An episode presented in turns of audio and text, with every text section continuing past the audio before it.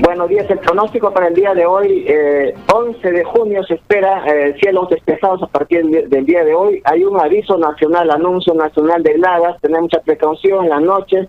Eh, se esperan heladas de intensidad moderada el día de hoy, 11 hasta el 13. Eh, tener mucha precaución en la noche, bebidas calientes, eh, abrigarse adecuadamente, no exponerse a cambio brusco de temperatura, cielos mayormente despejados.